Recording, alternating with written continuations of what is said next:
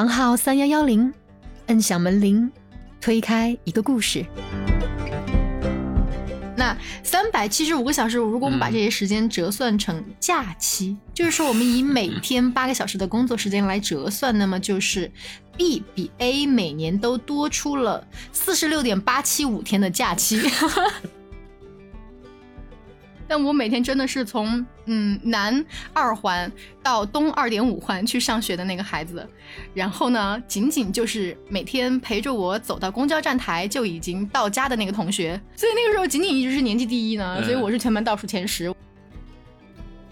就这个之前我跟凡凡还聊过嘛，我们两个明明是生活在一个二线城市嘛，或者叫做新一线城市，但是我们两个通勤时间远超北上广。然后还有我知道，像他们有在马来西亚住家，但是每天往新加坡的这种，就是听起来都已经跨一个国家了，你会感觉更诧异。但其实你算上整个交通成本和它的时间，还是在对，还是在你可以去承受的范围内。我是连中签都没中过，我就中了这一次，就运气就是那么差。对啊，所以当时就说，哎，要这么多次才中中一次，要是放弃了，那不跟打麻将自摸三家不胡一样。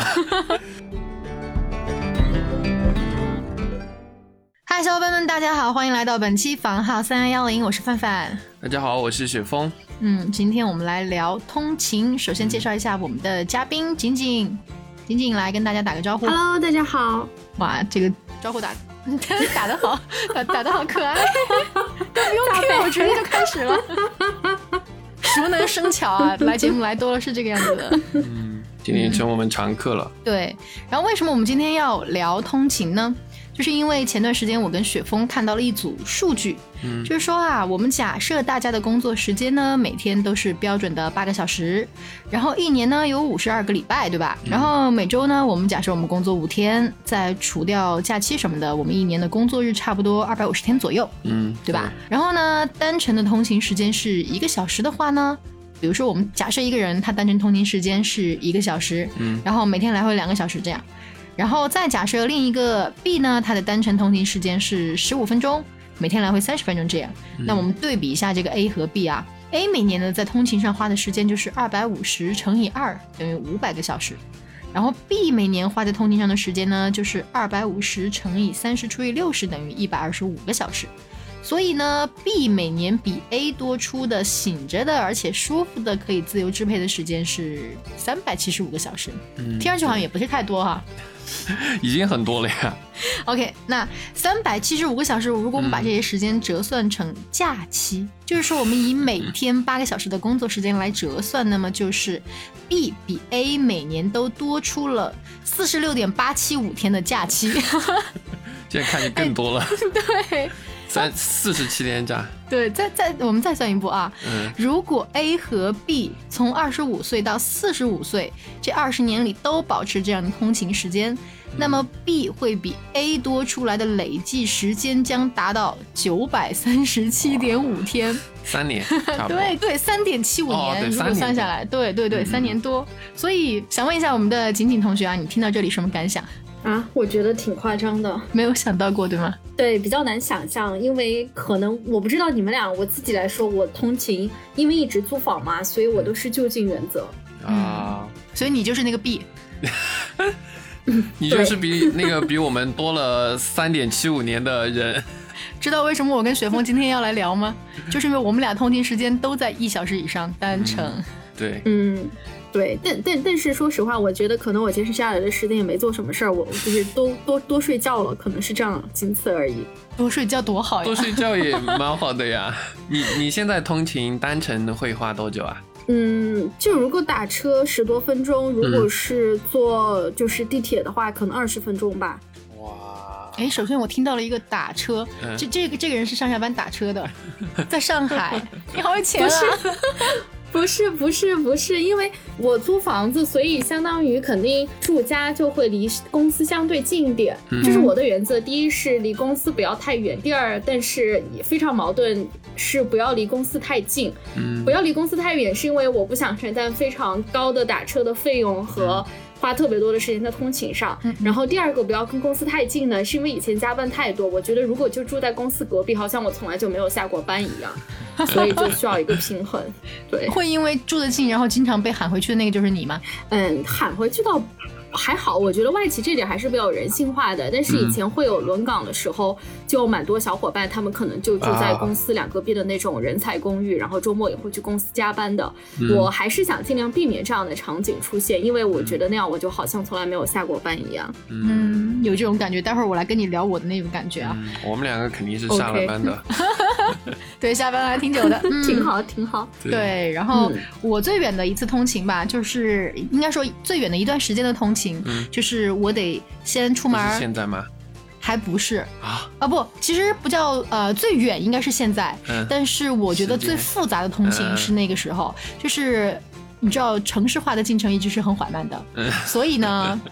在那个年代，成都的地铁还没有那么发达，都还没有通到我的呃公司楼下的时候，那呃上班是要分好几段的。第一段呢，首先要先出家门，走大概十分钟左右到达一个公交站，而且那个公交站很高，是快速公交站，还得爬五层楼，没有电梯的那种。然后先经历了早上间的一段早锻炼，上到了五层楼高的快速公交站，坐五站的快速公交，然后我就今天来到了地铁站了。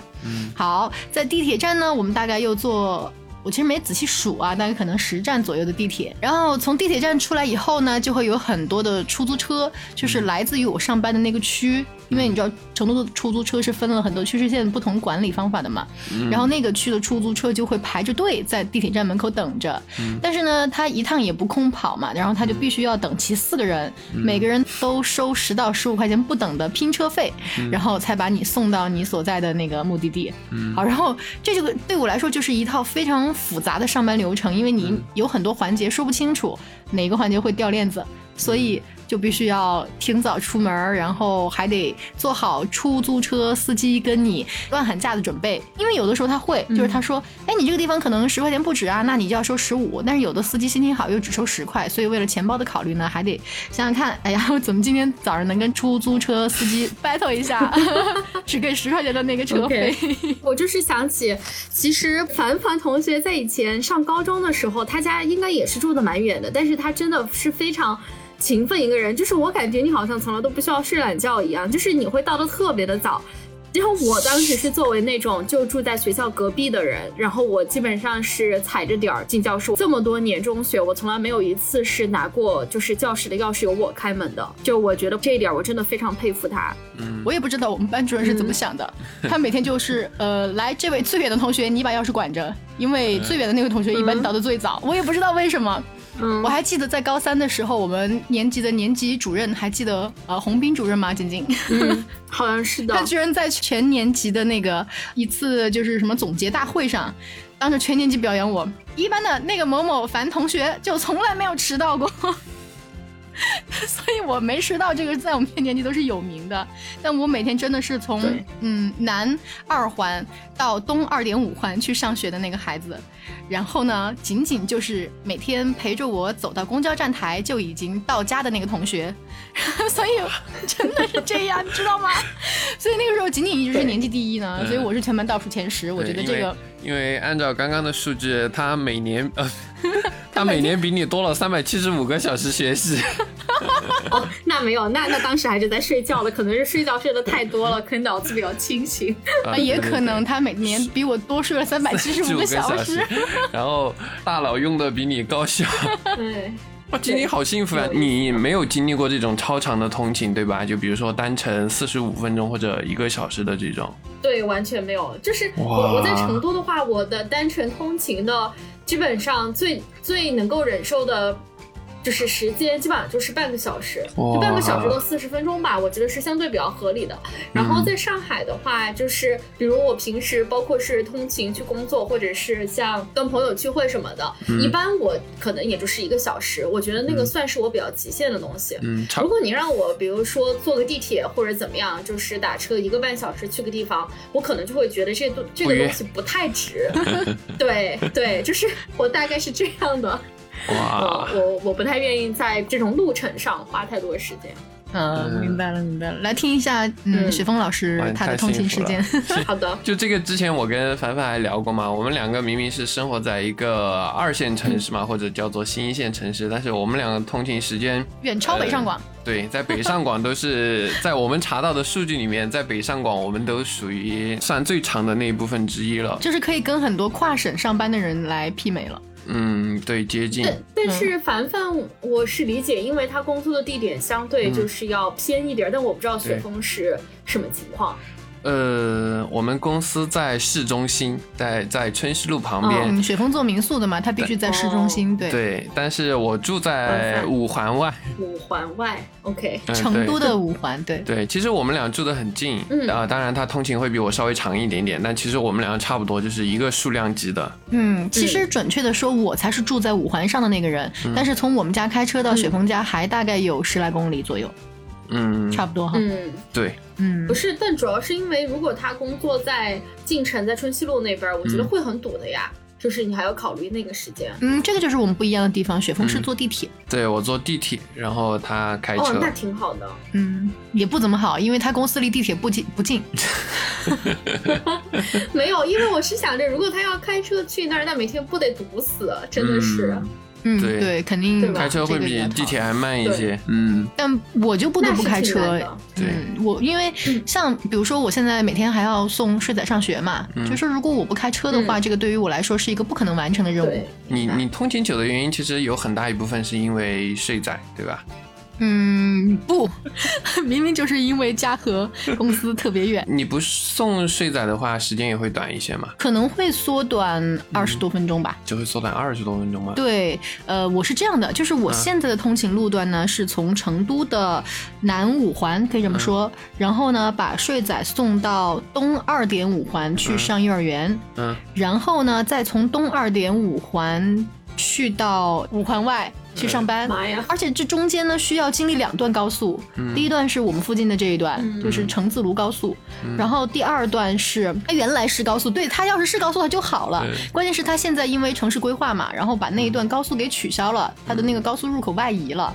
然后现在那个地方还变成原来限速一百二，现在限速八十。每次开的我特别窝火，就会觉得要是它是高速，我还能开快点儿。所以相当于经历这两个大段的路程，对于我来说，其实心理压力也蛮大的。就是现在。腰不太好嘛，就是生过孩子以后，那个腰一直一一直不能就是坐太久，所以在这样长期开车下，其实还是挺有压力的。嗯，你你现在单程是要多久啊？一个多两个小时？嗯，单程就是如果送睡仔，就是正常的那个上下班时间的话，一个半小时。然后如果不堵车，呃，完全是非常流畅的走的话，大概嗯，可能一个小时十分钟。嗯嗯，对，那确实也不算近，确实是。嗯，对对对，我们两个都几乎是成都最远的通勤距离了。就如果你在成都市区内住和上班的话，对，几乎不会有再远的。呃，其实以前凯哥会更远一点，嗯就是嗯，我老公嘛，他以前在那个西浦上班，就是成都的也算是西北方向的五环外。然后对，但他还好，一样远嘛，相当于他还好，他的公司是有交通车的，所以交通车会把他们送过来。但是最烦的就是加班。然后你就错过了交通车，然后就你还是得挺麻烦的回来这样。嗯，那仅仅呢，你你你最记忆犹新的通勤经历是啥？呃，如果讲最最特别的一段通勤经历是当时在巴西圣保罗做过一段时间的项目，大概待过三四个月吧。啊，等一下，这个地方必须插播一段，仅仅是一个，嗯，他的工作在全球上班的人。对，这个人跟我们不一样啊，他只是现在 base 上海，但实际上。之前在全球很多，因为我现在每天上班十多分钟打车，我好像也没什么好聊的。对，你继续说，巴西圣保罗。好，继续。对，我就想到当时在。圣保罗那个时候，因为那边治安是蛮差的，然后我当时 team 里头基本上都是外国人，就我们老板是一个英国女生，然后有一个法国小哥，一个墨西哥小哥，一个我中国人，就是我们四个人里头，可能除了那个墨西哥小哥能稍微装一下当地人，但其他的话就是我们特别害怕，因为有的时候别人一看是外国人开车，就会上来就是找你各种麻烦嘛，所以那一学期我们基本上每天都是出了公寓就是打车做 Uber 这种，然后呢，因为我也不需要担心。就是呃，就是路上的一些问题啊什么，我基本上上车就睡觉。然后那个时候就 team 里面的人他们会各种拍我睡觉的丑照，然后最后在那一学期大家一个总结大会上就 就 po 了很多这种类似的照片，然后加了各种就是做成了表情包，然后这件事儿当时在那学期挺出名的，嗯，就就还挺有意思的，就是觉得那段时间。嗯，有这样一个经历吧。然后有一次还蛮有趣的吧？对，然后有一次是有一个巴西的同事，他开车带我们走过了一段贫民窟，就那个时候还觉得蛮。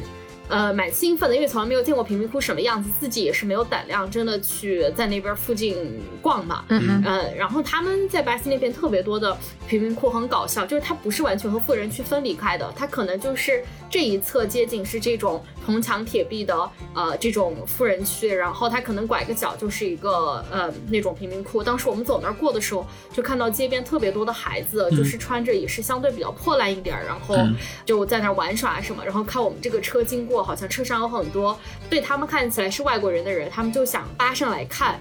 反正当时还是觉得挺可怕的。嗯，要钱就不知道他们想做什么。反正因为也听不懂他们讲话嘛。嗯，当时是经历过这么一次，后来再也没有走过那个小巷子了，就觉得人生中的经历只此一次就可以了。幸好当时也没出啥事儿。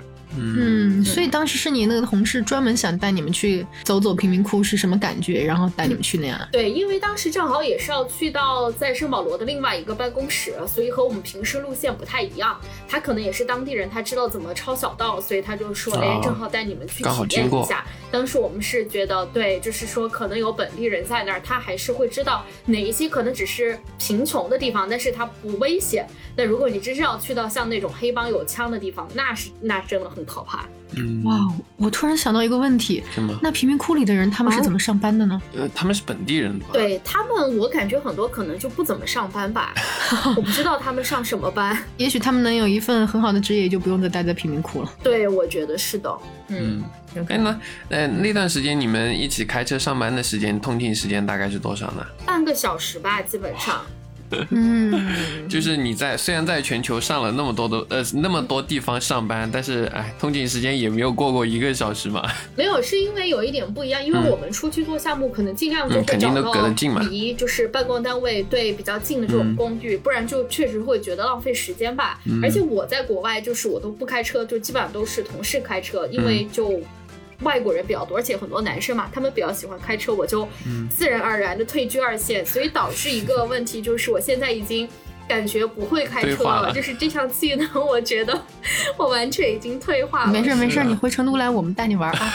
嗯，不，我觉得我们两个成都人，我们好去跟一个在上海和全球工作过那么多国家的人，呃，一起聊。哎呀，才发现，然后发现自己不会啊，就完全发现自己没有。我觉得完全不一样的原因是因为你们是你们是固定资产的拥有者，而我只是个租赁者，好吗？那当我租赁的时候，当然我就是在想，在我这个租金可以负担的情。况下，我想要去找一个相对交通更方便的地方。嗯，对。然后还有一点蛮有意思，就是我为什么讲我不想住在公司附近，是因为我现在公司在上海是一个科技园区，它其实也是在离地铁可能走路十多分钟，会分布有特别多的那个呃公司，所以它也不是直接靠地铁站的。然后呢？我平时因为周末什么的，就还是有社交需求，所以我就是住房子的话，我一定要离地铁站近。嗯，就我觉得这样至少不会 demotivate 我周末要出去的这个动力。不然就是如果你去哪儿都要打车，或者你去哪儿都要倒乘公交，或者是走路特别远，或者骑车什么的。因为上海夏天热，冬天冷，我觉得就没有什么时间是适合你自己。就是我真的觉得，就是要么开车，要么打车，要么地铁，基本上就这三种。嗯，这是一个非常好的理由。其实我我 没有嘛，我是想说，呃，为什么我从来都不愿意住在我的公司附近？嗯，就是这么多年，我可能就是第一年住过，因为当时有早晚班，然后嗯，那个时候晚班十点钟才下，所以我我不住在附近，那个是呃很不安全的考虑。所以后来我没有早晚班了以后，我就完全就是。一直不愿意住在那儿，就是因为我觉得我需就有有点像你说的社交需求，但可能更多的是我需要一个不一样的地方的风景。就是说，如果我下班以后我看到的风景还是我上班的那周围三五公里以内看到的那些景色，我可能会觉得我的生活太单调了。我即使是一个人逛超市，我也想去逛一个跟我上班那个路旁边不一样的超市。即使去公园里走走，我也想去一个可能再远一点的公园里走走。这会不会跟我热爱旅行有关？我也不知道。反正我就会觉得，我不太愿意在那个上班的附近去找这种感觉。就这个感觉不止我有这个问题，我问过小 K，就是问过我老公。呃，他就跟我一样，他说他坚决坚决不愿意在他公司附近往那个方向走。就比如说我们周末要去玩儿，如果当时他就是按他在西浦工作的那个方向，然后我们说往那个方向走，好烦啊，就跟要去上班一样，不去不去不去，坚决让我换一个方向走，我们去西龙湖都可以，就是那个感觉。嗯，能理解。对，其实这个我还是很有类似想法。我就是刚才讲，我说我不想离公司太远，也不想太近。嗯，有点类似。我跟你们俩视角蛮不一样的，因为我创业好多年了嘛。然后，呃，有一段时间，其实我们是那会儿还在租租房住的时候嘛。那会儿其实我们就住在办公室，就是呃住的地方和办公的地方是在一起的。然后我可能大概有半年的时间吧，就是相当于是住在办公室的，就住的。地方和上班地方是在一起，是我最不想干的一件事儿啊！住在办公室。但其实那会儿是一个怎么说呢？可能好多创业的人会会会经历的选择。对，嗯嗯，对，是是是。没有，我觉得雪峰这个不一样，是因为你是创业者，就是相当于就是你是公司老板，对吧？你并不是在给别人打工。虽然很多时候我觉得，就我们公司特别会讲，你每天工作就像你是这个公司的股东一样。虽然很多时候我觉得大家也是在践行这句话，但是毕竟和你是一个就是初始这种 startup，你的这个工作的激情，我觉得还是不能完全比拟。肯定，对，肯定。但但其实我也没维持那个状态太长时间，因为确实，呃，就像仅仅说的嘛，虽然说是是是为自己打工或者怎么样。但其实那种状态好像也不那么好，因为在呃，可能在成都跟北上广这样的一线城市还是有差别哈。因为我了解到，不管是自己认识的人还是同学什么的，他们在北上广创业的话，小团队一定都是这样，租一栋别墅，整个创业团队的人都肯定是住在一起。呃，比如说住在三楼，一楼、二楼就是办公室这样的，以以最高效、以最为自己打工的方式来来做事情。睁眼就开始上班。对对对，但在在成都，其实我们持续这种状态也就半年吧。我虽然没有说很强烈的不适感，但是那段时间还是现在回想起来还是说，嗯，好像生活和工作有点融合的太过分了。就现在回想起来，我我倒没有觉得那段经历很差，但是呢，也不再想说要和小伙伴一起住在办公室了。好像想起来一一天睁开眼看见就是小伙伴和工作，然后闭眼之前也是他们，好像也蛮烦的。就是时间久了以后，可能会有一种心生的反感。对，就就算是所谓的为自己打工嘛，但是还是说会有一点不舒服。是你会期待把生活和工作分开的。嗯，对，就偶尔有聚会啊什么的，就偶尔 social 的时候还蛮，好像比。其他时候会兴奋一些，因为好像脱离那个地方和环境了。对，其实我这个想到一点是什么呢？就是可能凡凡知道，我去年不是基本上一年都在家办公嘛，因为我现在就是做一个 global 的活，所以我老板什么同事大部分都是在欧洲。然后那个时候就有很多人羡慕我说，哇，你每天省去了多少通勤时间？基本上。呃，睁眼起床就是从卧室出来，然后去书房，然后这样开始办公的工作。但是后来我发现，哪怕说我回上海之后，很多时候我其实去不去办公室完全都无所谓，嗯，但我还是基本上尽量会去到办公室，因为我觉得还是需要自己有一个。我也不知道是一个所谓的仪式感，还是说所谓一个工作气氛。就我觉得，嗯，可能有的人是蛮厉害的。我觉得他是可以心无旁骛，不管周围是什么样的环境，不管可能他今天穿的是睡衣，还是穿的是西装，还是穿的是这种 OL 装，他都可以非常集中精力的呃 focus 在他的工作上。但是我真的很难，就我还是需要有一块儿。比较窗明几净这种，可能一个办公室，然后我可能自己也是，呃，就是相对职场装什么打扮好，然后和周围同事一起，我会觉得比较希望那个氛围让我沉浸在里头，会有一种切换状态的感觉。是的，是的，嗯。所以我完全做不到。有在家的时候穿着睡衣躺在床上开会，我说我从来不可以。对，每个人是不太一样的。还还有一个很不一样的地方，就是因为呃，你俩现在还没有娃。嗯，是的。像比如说去年疫情的时候，凯凯在家里嘛，他就完全不可能在家里完成开会这个动作，因为疫情嘛，那会儿再也不上幼儿园的，所以家里面随时都是一种半幼儿园状态。然后你可以想象，如果你在幼儿园开会是什么样的状态，那个时候你就知道了。对我能理解，我我当时发生过，就是我老板还有同事，就他们俩各自抱着抱着自己的小孩子开会，然后我一个人在旁边是一个单身狗，就那个时候我觉得，哎呦，单身狗就还是分工作吧，就只能这样。经理，现在你说你住在你办公室大概二十到三十分钟车程的一个地方嘛？那你那儿现在的房租大概是在什么区间呢？嗯，这边可能三千多、四千多、五千多、六千多，就可能就是根据你装修什么的，包括。是小高层啊，还是电梯房什么？反正就不太一样。是呃套一还是就合租的这种一个人的价格？嗯，其实租房的话，就我问仅仅房租的问题，就是想说，刚刚仅仅开玩笑嘛，说我们是有产者，所以通勤时间长。但其实我了解到一些，呃，通勤时间长，甚至是跨城上班的人。他们甚至有的也是是租房，然后我有看到一组数据嘛，就是说，如果你在上海，你在一些呃高新产业园区附近，房租可能会高达五到八千，然后平均可能会到六千左右。但是如果你愿意，呃，比如说加上一个小时的通勤时间，嗯，就是在你比如说像仅仅是二十分钟左右嘛，嗯，你如果愿意加上一个小时时间，那你一个月的房租可能会低一个两三千块钱。然后刚刚我们不是算了一组数据吗？单程通勤十五分钟的人会比单程通勤一个小时的人，一年的话会节约上三百七十五个小时。当时我算了另一组数据，就是如果他每个月的房租比他少三千块钱的话，他一年会少三万六千块钱。当时我把这个东西算出来的时候，我还是蛮吃惊的，因为就就就说租房来说的话，其实也有很多人是为了这种比较现实的问题而选择。这么长的通勤时间，比如说我有一个前同事，他现在的话他在成都，他他其实蛮优越的，他的工作的地方在成都的火车南站，而且火车南站在成都算是现在的一个比较新的中心位置，对对对，是一个对整个城市来说也是一个蛮棒的位置嘛，对对。但你知道他家在哪儿吗？哪儿？他家在眉山市啊，哇，那他是用什么通勤？开车？他就下班之后。去赶那个从成都火车南站到眉山市的最晚的一班火车，高铁。对，对，高铁，高铁。他每天这样往返呀？对他每天早晚都这么往返。因呃，我当时也蛮吃惊的，因为他只是我一个普通的前同事嘛，我跟他呃联系不太多。但是我另外一个比较要好的朋友就跟他比较熟一些。我还我没有当面问他，我问的我这个朋友，他说第一，她的老公是在眉山市上班，嗯，呃，大概是什么单位吧。然后所所所以说就在眉山市，短时间之内可能也不会动。然后呢？他们家的房子，因为成都房价呀、限购呀各种各样的原因，他们的房也是买在了眉山。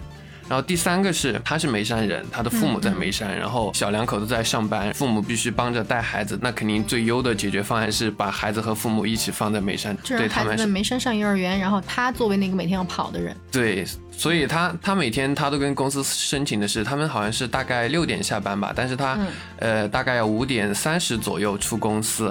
他才可以赶上这最后一班高铁，所以说他就是那个双城奔波的人。嗯，那是蛮辛苦的。对，其实蛮辛苦的。我第一次知道这件事情的时候，哇，我觉得哇，在成都这么拼。但是他总共路上需要多久呢？呃，一个多小时，接近两个小时。单程还是？单程，单程。哦。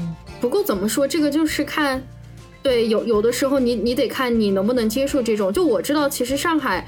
嗯，就也有一些可能在虹桥火车站或者附近，怎么他可能就在周围昆山或者苏州什么地方，其实他要坐高铁也蛮近的。嗯，就是我觉得不是在于说你用什么样的交通方式去每天通勤，哪怕说是你是坐火车、坐高铁，但我觉得还是看整个的这个交通时间你能不能接受。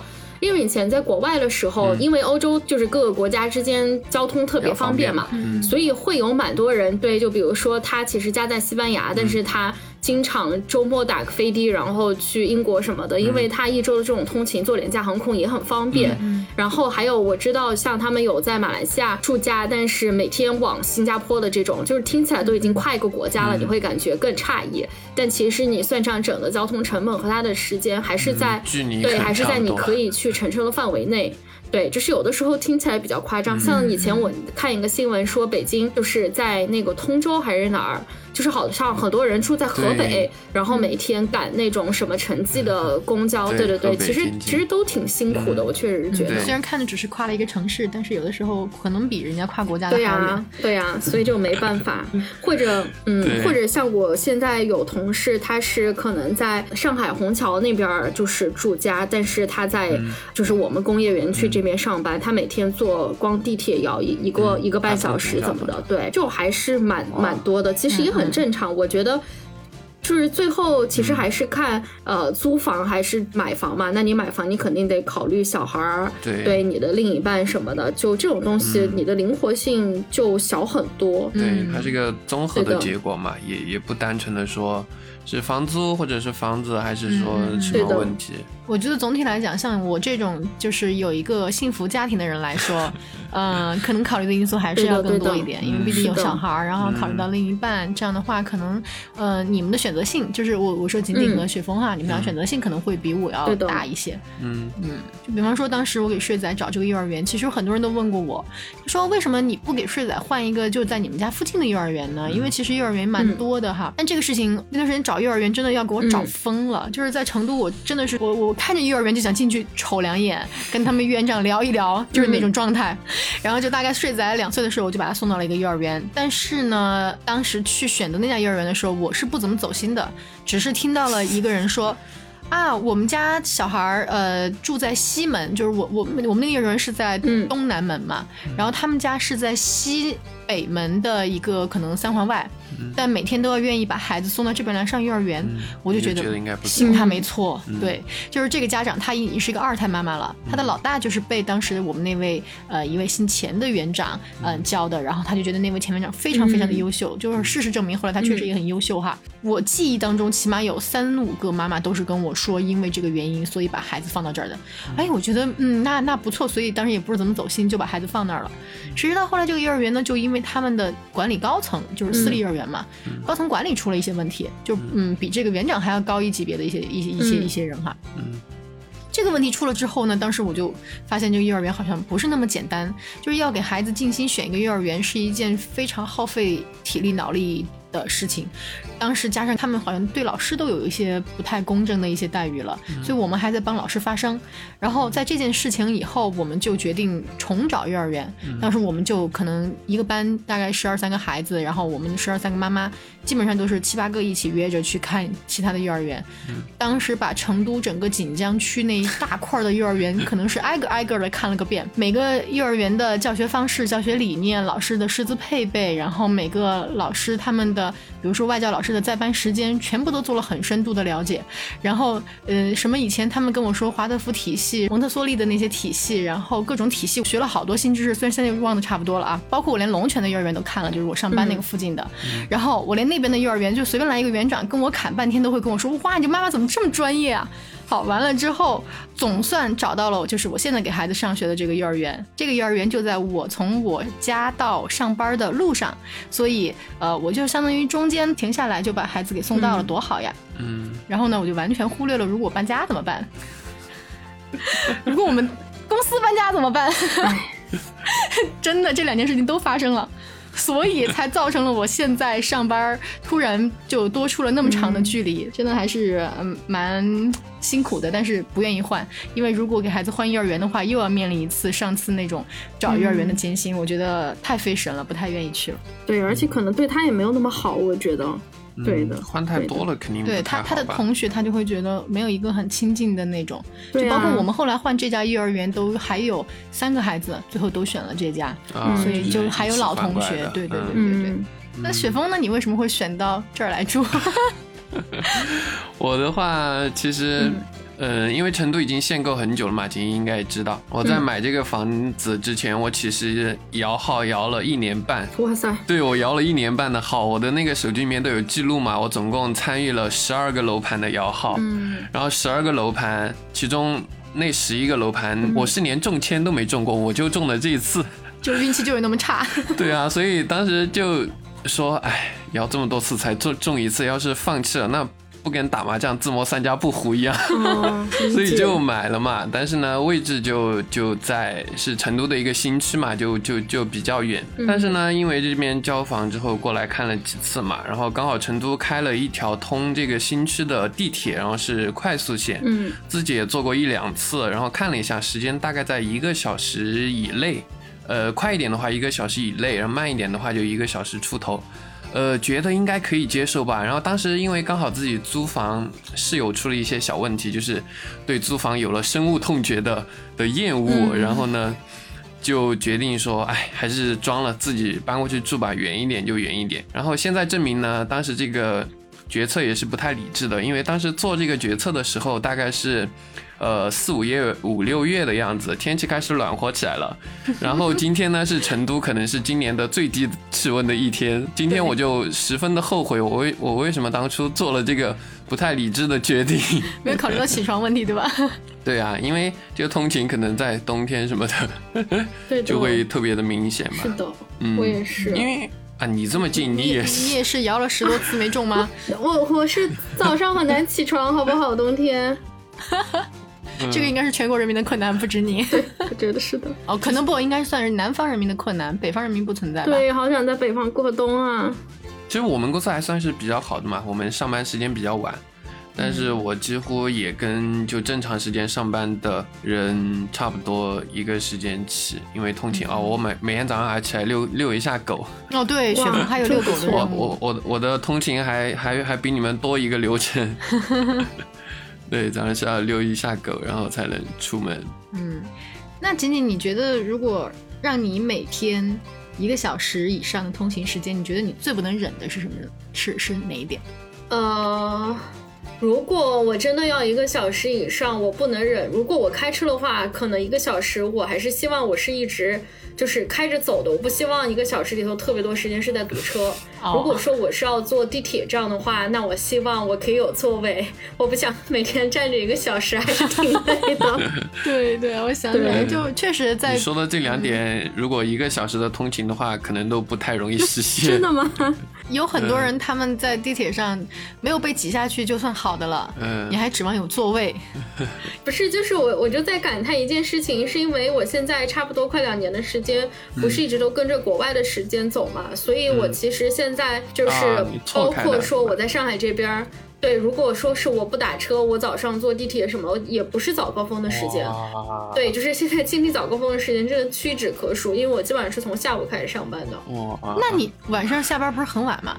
对呀、就会很晚啊。但是现在你这个工作的客观原因嘛，我觉得没办法。嗯不过你你这样挺好的，你不用去体会在地铁上被挤下来的感觉。我跟你讲，对，你不知道那种，就是你都明明已经到站了，然后你现在突然听到那个嗯地铁那个滴滴滴滴马上要关门了，然后你都还没冲下去，对你已经被挤回来了。在上上海可能比成都还还严重一些，定一定会，嗯成都都有。我有一次去上海旅行的时候，就当时跟我一个闺蜜嘛，哎，那是多少号线不记得了，反正应该是十几号线的一个路线。我们刚好坐下那个扶梯，嗯然后看到了下面那么多人，我们俩一就是二话没说，我们俩一个眼神交换，直接从扶梯上又转身上来，不去了。谁要去体验谁去吧，反正我们不去了。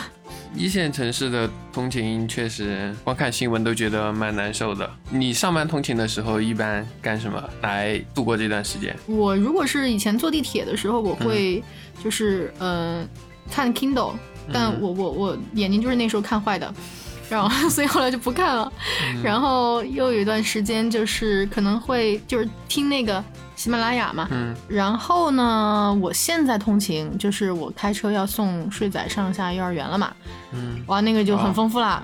嗯，开车要给娃讲故事，嗯、要督促娃吃早餐，用家里给他安车上给他安了那个 吃早餐的那些东西，然后就还还他们吃早餐的东西是什么东西啊？我还就蛮想，就是在那个呃，他他坐后面安全座椅嘛，嗯，在安全座椅的前面会有一个餐盘，啊，小小就有点像桌板，也可以当餐盘，就是可以放玩具，也可以吃饭，嗯然后他就可以在就多睡一会儿嘛，因为他全班、他已经算是全班通勤最远的同学了，跟我当年一样，所以在现在小朋友睡眠都能保证情况下，我们还是想尽量让他多睡会儿。那在车上他就可以在餐盘上吃东西，然后我就会呃。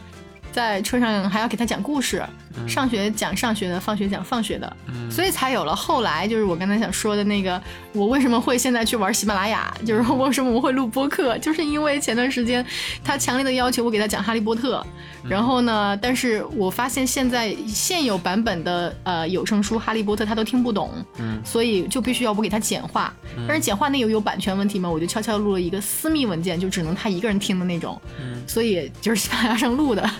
然后后来才慢慢接触到，哦，原来喜马拉雅还可以做播客，就是这样来的。所以这个通勤其实还干蛮多事儿的，就是这个通勤时间，其实在我看来也并没有完全浪费吧。嗯，你还陪了睡在一一个小时吗？哦，是对。其实还有一个刚才没有提到的是，其实谈到我最喜喜欢、享受的一段通勤经历是。之前有一次在英国的夏天做过大概四五个月的一个项目，然后办公室的位置非常的好，在市中心，然后我们公寓也是在附近，所以是可以走路上班。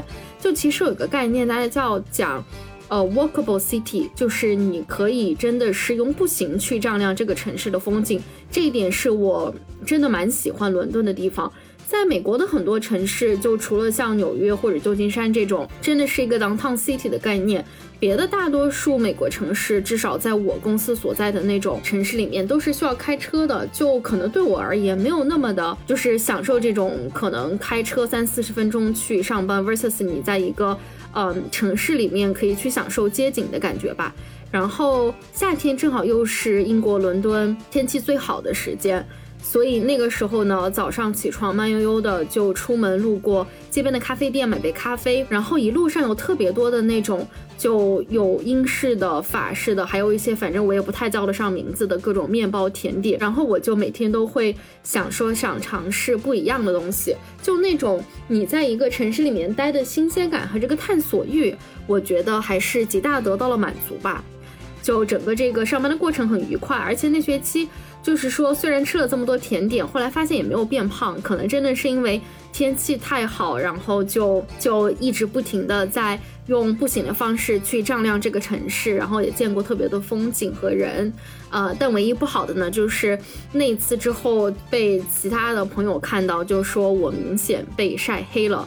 呃，就我觉得可能这个是 当时那段时间唯一的一个 bug 吧。你说这叫健康，懂吗？嗯，因为国外其实也真的没有人会打太阳伞什么的，所以我就会觉得也怪怪的，就入乡随俗好了。哦，那边都不打太阳伞，因为他们还会故意晒。嗯，太惬意了。我我我我们我们公司就有一个走路上班的同事，我每天到家的话，他差不多就吃完饭躺在床上。对，我听我听雪峰说过，他爸妈经常在他下班路上问他：“儿子，你吃饭没？”然后他说：“我要跟你说多少遍，你才知道我现在不可能吃到饭，是这样的吗？”对我爸妈，因为他们在呃十八线小城市，所以呢也可以走路上下班。然后他们回家之后做饭，然后吃过就六点过。然后六点过的话，我大概率还没到家。以前的话，他就会经常。正在吃饭，就六点左右打个电话，然后就马上问：“哎，吃饭了没啊？”我说：“吃饭 还没到家，怎么还没到家呢？我们都要吃完了。”然后可能我工作了四五年吧，他们都在一直执着于这个问题。每次打电话开，呃，可能也有习惯的原因吧，就中国人可能，呃，先问你吃了没？呃，吃饭没？吃饭没？每次都要解释很久。然后直到今年暑假的时候，他们来成都跟我一起生活了一段时间，然后才见证了我每天。呃，像我其实虽然通勤一个小时，但到家也还好嘛，六点半到家。他们在问我的时候，我告诉他们六点半到家，然后做饭、吃饭，然后洗碗，然后再坐下来。那个时间已经已经接近他们睡觉的时间了，他们就突然，嗯，那段时间他们还跟我就是就就有聊一些嘛。其实他们很早之前有在劝我，就是啊，你回回回家这边来嘛，家这边，哇，房价又不高，我们又在这儿的，怎样怎样，还可以帮你，还可以跟我们住一起。呃，我之前是坚决否认掉的，但是在我爸妈突然开始接受说。嗯，六点半对我们来说是吃过饭散步的时间，对我儿子来说是下班刚到家的房间。哇，那刻我突然觉得说，嗯，我跟他们的生活就是中间隔着一个 隔着这么一个距离吧。嗯嗯，还蛮有感慨的，有有挺多这种的，因为我跟锦锦算是从小在成都长大，嗯，所以我们没有这种体会。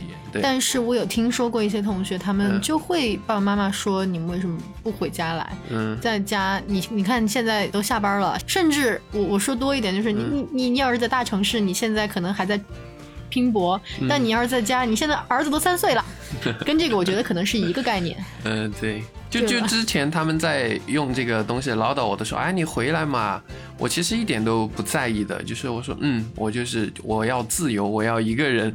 在 在一个地方怎么样？但是就具体到某一件事情，就比如说他们来跟我一起在我工作的地方生活了，呃两个月左右吧，然后他们开始切身的感受到这种差距，或者说这种这种我我跟他们的差异，并且接受之后啊，我突然意识到说，嗯，我真的体会到他们做了一些唠叨的原因的时候，他们也开始也。